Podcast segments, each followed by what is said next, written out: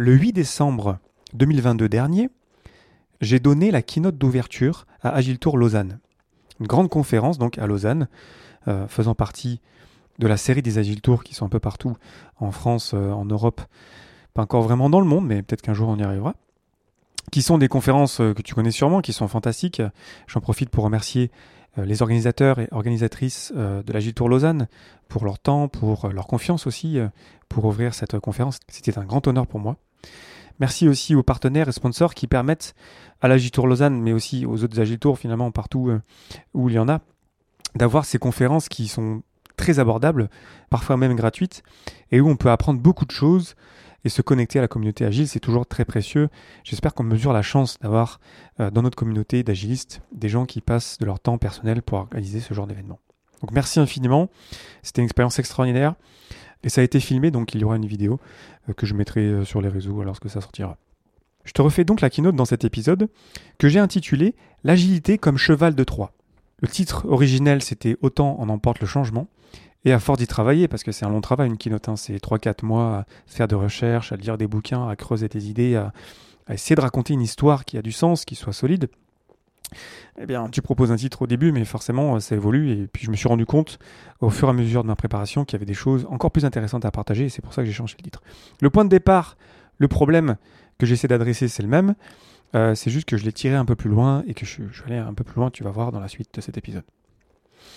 Cette keynote, pour moi, elle prend euh, racine dans une autre conférence, à Agile Lean Europe 2022, qui était à Toulouse cette année, euh, et où j'ai donné une session euh, qui n'était pas préparé.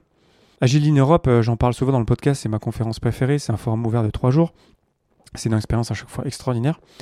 Et euh, c'est une conférence où je vais un petit peu incognito, parce que quand je vais dans les conférences en France, bah, je suis un peu connu quand même, sans me la raconter non plus. Mais, là, quand je vais à Agile Europe, c'est donc en anglais, et puis c'est très cosmopolite, et c'est très mélangé. Et, et, du coup, en fait, j'y vais vraiment en tant que participant, entre guillemets, incognito. Et quand j'y vais en tant que participant, je prépare rien. Je pourrais proposer plein d'ateliers, mais j'ai pas envie de, préparer des choses. Ça m'arrive de proposer des choses là-bas, mais fondamentalement, l'idée, c'est d'y aller et, de profiter et de parler avec des gens et, d'en prendre le meilleur. Mais cette année, j'avais envie de partager un truc, et le vendredi, à la fin euh, du forum ouvert, euh, dans la troisième journée, je suis allé pitcher une idée qui n'était pas préparée. Moi, j'ai envie de parler de About Slowing Down. Donc, j'ai juste pitché en disant, si ça vous intéresse d'explorer un petit peu... Euh, about slowing down, à propos de, ralentir, ben venez. On s'est retrouvé un petit groupe de gens, un assez gros groupe en fait, et je leur ai posé la question aux participants euh, à ma session, qu'est-ce que vous rushez dans vos vies? Qu'est-ce que vous précipitez? Où est-ce que vous vous dépêchez? Où est-ce que vous vous pressez? Où est-ce que vous foncez? Où est-ce que vous vous bousculez avec d'autres personnes sur le chemin? Donc cette idée de d'aller vite, cette idée d'en faire toujours plus. Et euh, je m'attendais à avoir des réponses, mais j'en ai eu beaucoup plus que ce que je pensais, notamment dans la sphère professionnelle, lorsque je vois euh, euh, des collègues ou des clients courir de meeting en meeting, lorsque je vois la course vers les objectifs, lorsque je vois qu'on veut des changements très rapides dans des organisations. Donc cette notion d'aller vite dans la sphère professionnelle, elle est quand même assez présente. et c'est aussi d'ailleurs le cas pendant les conférences, lorsqu'on court de session en session. Ça marche aussi dans la vie de tous les jours, hein, dans les transports, lorsqu'on va courir après un train, un métro, un tram, sur les réseaux sociaux, lorsqu'on va scroller infiniment. Dans les conversations aussi, qu'on a sur euh, WhatsApp ou sur les réseaux, où on va vite, où on ne prend pas beaucoup de temps vraiment pour réfléchir à ce qu'on va dire, est-ce qui crée des problèmes? C'est aussi euh, dans euh, ce qu'on mange. Il y a de plus en plus de produits qui permettent de manger très très vite, notamment par exemple des repas liquides rapides à ingérer. Et puis dans la santé, on recherche toujours la pilule miracle, la pilule qui, en une fois, extrêmement rapidement, va régler notre problème. Dans la sphère encore plus personnelle, la lecture, avec notamment les résumés de livres. Maintenant, il y a plein d'applications qui proposent des résumés de livres. D'ailleurs, moi, j'en ai utilisé euh, par le passé. Du coup, on prend moins le temps de vraiment explorer un livre, de rentrer dedans, de, de s'en imprégner. Dans les rencontres aussi, le speed dating, les applications de rencontres, dans les séries, le binge watching, je te le fais vite, mais voilà, il y a beaucoup de choses qu'on essaie de faire beaucoup plus vite. On est dans cette course effrénée et on s'en sort pas. Nous sommes sous le règne de l'urgence permanente et dans ce monde euh, qui va toujours plus vite, ce qu'on valorise, c'est le toujours plus. Et là, j'ai fait un petit parallèle avec Lausanne parce que Lausanne, c'est la ville de l'olympisme avec euh, sa devise de l'olympisme Sitius Altius Fortius. Plus vite, plus haut, plus fort. On veut aller toujours plus vite. On est accro à la vitesse. Quand j'ai changé d'appartement, je suis passé de ma fibre personnelle à maintenant à une fibre collective. Et c'est un petit peu plus lent, mais c'est encore très rapide. Mais, ça m'a un peu gêné, alors que ça marche très bien. On a la 3G, la 4G, la 5G, la 6G, ça ne s'arrêtera jamais. L'un des bouquins qui a le plus d'influence euh, dans notre monde d'agiliste euh, de ces dernières années, c'est Accelerate. On accélère toujours plus vite. D'ailleurs, on fait des sprints. Et lorsqu'on cherche la vitesse, on va chercher l'efficience, parce qu'on veut aller toujours plus vite. Le truc, c'est que les produits qu'on crée dans nos équipes sont uniques. Chaque fonctionnalité est unique. Donc essayer d'être efficient dans quelque chose qu'on fait pour la première fois, mais c'est compliqué, ça veut dire qu'on va analyser, ça veut dire qu'on va passer beaucoup de temps à être sûr de bien faire la chose, au lieu de plutôt passer du temps à être sûr de faire la bonne chose, ce qui est plutôt le propos de Scrum ou de l'agilité en général, donc l'efficacité. Cette obsession pour l'efficience que j'entends dans tellement trop d'endroits, ça, me rend malade, euh, fait qu'on suroptimise, ce qui est un gaspillage de lignes. Bref, on veut plus de vitesse, on veut plus d'efficience. En fait, ça ne nous sert pas vraiment dans notre contexte euh, euh, complexe, mais c'est ça qu'on fait souvent, quand même. Et puis on en veut toujours plus. Je vois tellement de produits où on rajoute encore et encore des fonctionnalités. On ne supprime pas de fonctionnalités. On perd la vision produit parce qu'on n'y comprend plus rien au produit. Je cite souvent euh, Facebook dans ce cas. Et autour de nous, en général, dans la société, on a toujours plus de choses à consommer, toujours plus de personnes à swiper, toujours plus d'événements auxquels aller, toujours plus de vidéos à regarder, de shows à regarder. Donc on est bombardé comme ça constamment de toujours plus de choses autour de nous j'ai partagé le bouquin de Lena Situation, que j'aime bien par ailleurs, hein, qui s'appelle Toujours plus, bourré en fait de productivité euh, toxique. J'aime bien aussi le bouquin de Tim Reichel, Busy is the new stupid. Être occupé, c'est la nouvelle stupidité. Ce que je décris finalement, tu l'as bien compris, hein, c'est la société de consommation d'aujourd'hui.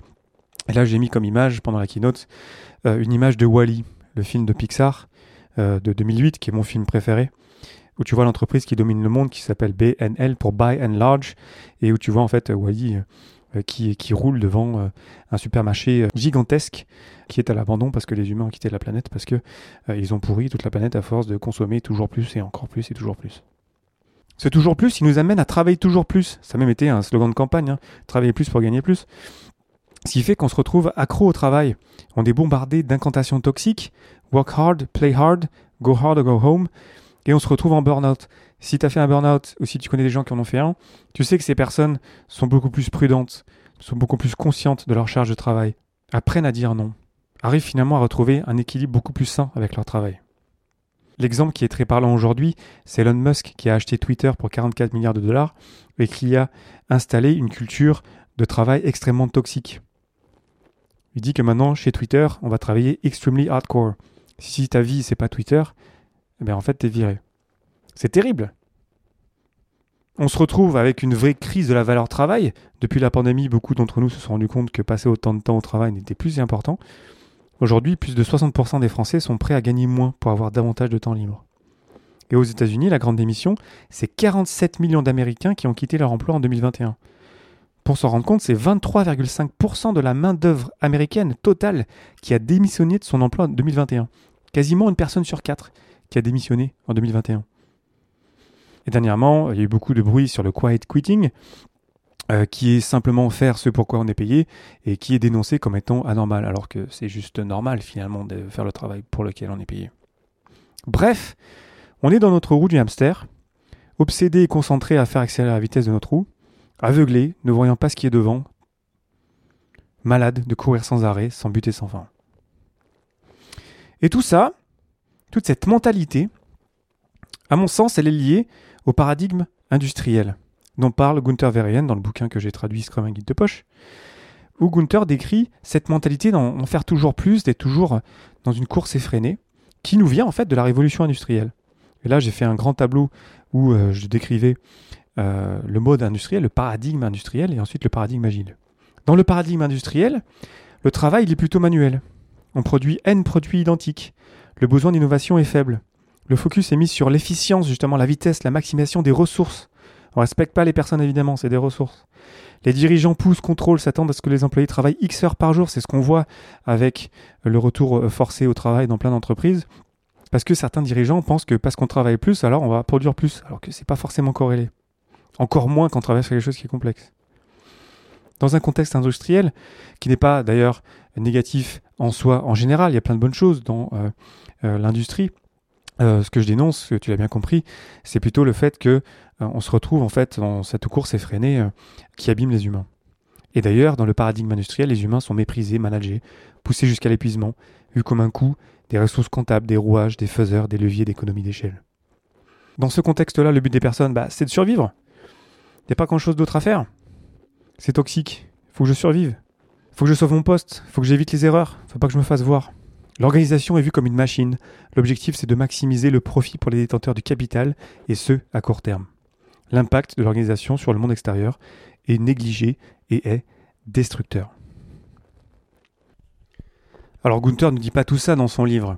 C'est moi qui tire un peu le fil, qui étend la métaphore pour qu'on se rende compte un petit peu de toute la toxicité qui va avec euh, le paradigme industriel.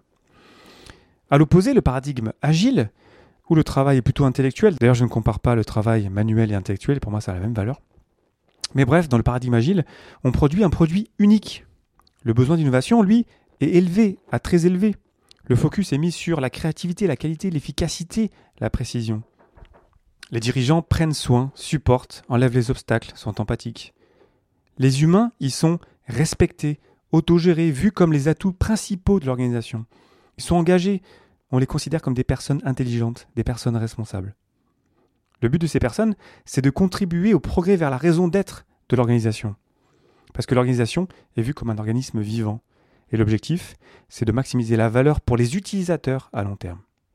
L'impact de l'organisation sur le monde extérieur est intégré dans toute l'organisation qui est régénératrice. Donc on passe d'une organisation brutale à une organisation responsable de tous ces impacts à la fois internes et externes. Et là, lorsque je préparais ma keynote, j'avais envie de tirer le fil un peu plus loin. Donc là, j'ai tiré un petit peu le fil de Gunther, je l'ai développé avec ce, tableau, je trouve ça intéressant. Je pense qu'il y a beaucoup de vrai là-dedans. Et j'avais prévu un autre virage dans la keynote, je voulais parler beaucoup du temps, j'en parlerai dans d'autres épisodes, c'est pas grave. Et c'est là où je me suis rendu compte qu'il y avait un éléphant au milieu de la pièce. The elephant in the room. Donc on est sous la domination des croyances industrielles qu'on a héritées de la révolution industrielle, qui est liée à cet éléphant qui est au milieu de la pièce, et dont j'entends rarement parler dans des conférences agiles, c'est le système capitaliste. Le système capitaliste dans lequel on vit, ça fait partie des contraintes, et même je dirais que ce sont les contraintes les plus importantes, qui nous poussent à agir de manière euh, effrénée, euh, à la manière d'un hamster dans sa roue. Et quand, quand j'ai pensé à ça, euh, je, vais vérifier quand même, je voulais pas passer pour un complotiste.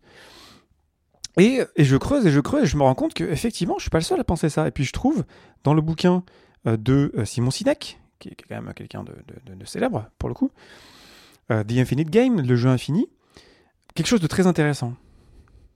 Simon Sinek dit qu'en fait, le capitalisme brutal, sauvage, qui nous pousse à nous perdre en route et à travailler sans fin, sans vraiment de but, en fait, c'est pas ça le vrai capitalisme. Ce mauvais capitalisme, quelque part, ce capitalisme irresponsable, il est beaucoup hérité de Milton Friedman. Milton Friedman, qui est à l'origine de la doctrine qui porte son nom, elle se décrit simplement de la façon suivante.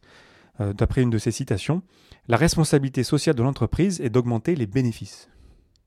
Il a aussi dit Les sociétés n'ont pas d'objectif plus élevé que la maximisation des profits pour leurs actionnaires.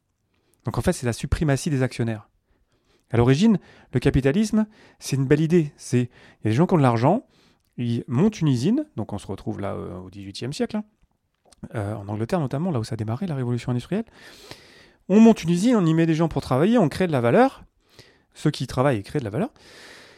Et à partir des bénéfices, on réinvestit pour créer d'autres entreprises, d'autres usines. Et puis là, on a un cercle entre guillemets vertueux parce qu'on crée toujours plus de valeur. Le problème, c'est qu'on s'est perdu en route. Et notamment à cause de Friedman, hein, là on parle des années 60, 1960, hein, c'est là on est passé encore plus, parce que c'était déjà le cas pendant la révolution industrielle, mais on est vraiment passé à un mode euh, sauvage et brutal du capitalisme. Il y a le bouquin The Man Who Broke Capitalism, publié en 2022, qui donne un portrait de Jack Welch, le célèbre patron de General Electric. C'est le patron légendaire de General Electric euh, aux États-Unis, qui a clairement abusé finalement de ce capitalisme abusif, où des objectifs étaient euh, imposés en début d'année. Tout le monde s'arrachait pour euh, les atteindre. Et si on ne les attendait pas, mais en fait, on sacrifiait des gens, on virait des gens par milliers. Et c'est exactement d'ailleurs ce que fait Elon Musk euh, chez Twitter depuis qu'il est arrivé. Il a mis 44 milliards sur la table, il veut les retrouver, il a viré des milliers de personnes. Donc là, on est vraiment sur quelque chose de très malsain, évidemment de très toxique. Mais là où c'est encore plus intéressant, c'est que ça n'a pas toujours été ça le capitalisme. Si je remonte encore plus loin, en fait, le capitalisme, c'est générer de la valeur pour des utilisateurs. Adam Smith, là on est au XVIIIe siècle, proposait lui un capitalisme beaucoup plus sain, où il dit, dans son livre le plus célèbre, La consommation est la seule fin et le seul but de toute production, et l'intérêt du producteur ne doit être pris en compte que dans la mesure où il peut être nécessaire pour promouvoir celui du consommateur. Donc ce que dit Adam Smith au XVIIIe siècle, c'est que le capitalisme, ça devrait être à propos de la valeur. De créer de la valeur pour les utilisateurs, pas pour les actionnaires, pas du tout. Et tout ce qui est en travers de la génération de valeur, ben en fait, ça devrait dégager. On devrait considérer ça comme moins important que la génération de valeur. Simon Sinek, cette fois, lorsqu'il est bien fait, le capitalisme considère le bien-être des êtres humains. On se retrouve avec un mécanisme dont on a abusé, qui a fait de mal à beaucoup de gens, et qui fait qu'on vit pas vraiment des vies très intéressantes. Alors que ça peut être une belle idée, alors que ça peut être quelque chose qui peut être sain dès l'instant où on considère tous les humains, que ce soit les humains qui créent la valeur, les humains qui la reçoivent, et après aussi, pourquoi pas les actionnaires. Mais fondamentalement, c'est d'abord les employés, ensuite les utilisateurs ou les clients, et enfin les actionnaires. Pas les actionnaires d'abord, pas la suprématie des actionnaires. Henry Ford, qu'on ne peut pas considérer comme un anticapitaliste quand même, a dit Une entreprise qui ne fait rien d'autre que de l'argent est une entreprise qui n'a rien. Du coup, je récapitule.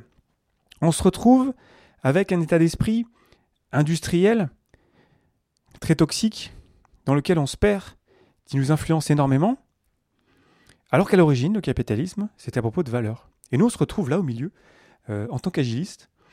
Et là, euh, je me suis posé la question, c'est quoi le rôle de l'agilité là-dedans? Et c'est là où tu peux retrouver le titre de la keynote. C'est le cheval de Troie. Parce que si je reviens au livre de Gunther, qui définit l'agilité suivant trois caractéristiques clés, il dit d'abord que c'est centré sur l'humain. Ensuite, c'est un processus itératif et incrémental. Bon, ça, je pense que c'est assez clair pour tout le monde. Et troisièmement, que la valeur devrait être la mesure du succès. Donc en fait, en tant qu'agiliste, on est en train de remettre le bon capitalisme en place. C'est ça vraiment qu'on fait. On remet la valeur au centre du jeu, on a des discussions sur la valeur au lieu de faire des trucs qui n'ont aucun sens et de rajouter des fonctionnalités qui n'apportent pas de valeur en fait aux utilisateurs, qui même parfois font diluer la valeur. On a le processus itératif incrémental, ça on connaît, et surtout on centre ça sur l'humain. À l'origine, les auteurs du manifeste, les 17 là, au snowboard là, quand ils écrivent le manifeste, ils l'écrivent parce qu'ils en ont ras-le-bol de travailler le soir et le week-end pour sauver des projets par rapport à des deadlines qui leur sont imposés pour des raisons obscures. Ils veulent retrouver le respect pour les personnes. Le respect d'ailleurs qui est un des piliers de Lean, qu'on oublie souvent lorsqu'on parle de Lean. On dit ouais Lean, on va réduire le gaspillage. Euh, oui, mais d'abord euh, le respect pour les personnes. Et si finalement l'agilité, c'était pas une redirection naturelle du capitalisme sauvage vers un capitalisme responsable? Un petit peu comme si l'agilité, c'était un cheval de Troie vers des pratiques de travail plus humaines. Et c'est pas pour rien, à mon sens, que beaucoup d'entreprises qui font de l'agilité depuis longtemps, depuis 10-20 euh, ans, sont assez souvent devenues des entreprises libérées. On se rend compte en fait que cette idée de faire décider les gens qui font le travail, c'est super simple à comprendre et ça marche très bien. Ce qui a fait que beaucoup de ces entreprises sont devenues des entreprises à mission. On n'est plus là juste pour générer du profit. On a intégré tous les humains de la chaîne de valeur et on ne va pas juste arriver à gagner de l'argent, on va essayer d'atteindre un but qui nous dépasse, une raison d'être. Il y a une suite logique entre l'organisation bureaucratique qui passe à une organisation agile et qui passe ensuite à une organisation ou une entreprise à mission. On se retrouve avec deux types d'entreprises différentes. L'entreprise capitaliste sauvage, où le paradigme est industriel, l'objectif c'est le profit. On y cherche à satisfaire les actionnaires, le pouvoir est concentré, l'organisation est égoïste, destructrice. À l'opposé d'une entreprise capitaliste responsable, où le paradigme est agile, l'objectif c'est la mission, on y cherche à satisfaire les salariés, le pouvoir est décentralisé et l'organisation est holistique régénératrice. L'exemple de ces dernières années, qui à mon sens le pire du pire, c'est Orpea. Orpea, maison de retraite euh, un peu partout dans le monde, où on a tout sacrifié pour le profit, on a sacrifié le bien-être des personnes âgées qui venaient mourir. Mon grand-père est mort dans une maison de retraite européenne, donc euh, je connais bien le sujet. C'est terrible à lire les articles et le livre Les Fossoyeurs. On se rend compte que voilà, le système capitaliste de cette entreprise a complètement dérivé. Ils ont complètement perdu la boule avec leurs objectifs et a tout sacrifié. Leurs utilisateurs, leurs clients, des personnes âgées, encore une fois, qui ont passé leur vie à essayer de vivre une belle vie, qui se retrouvent dans un endroit horrible pour mourir. Sans oublier les personnes qui y travaillent, où c'est un endroit terriblement toxique où travailler. Il avait des discussions pour faire d'Orpea une entreprise euh, à mission. je pense que ça n'arrivera jamais. Mais je pense que ça, ça, capture bien le problème euh, de ce capitalisme sauvage. On oublie totalement en fait que voilà, il y a des humains, euh, c'est pas très compliqué quoi, de centrer sur l'humain, de se rendre compte que c'est quand même mieux de contribuer à un monde meilleur en prenant soin des gens qu'on essaye de servir, en prenant soin des gens dans toute la chaîne de valeur. Bref, pour résumer, on rush nos vies parce qu'on veut survivre, parce qu'on est bloqué dans un système capitaliste toxique. Et l'agilité, peut-être, hein, c'est une thèse que je pose, influe l'humanité dans nos organisations qui peut éventuellement nous faire passer au capitalisme responsable.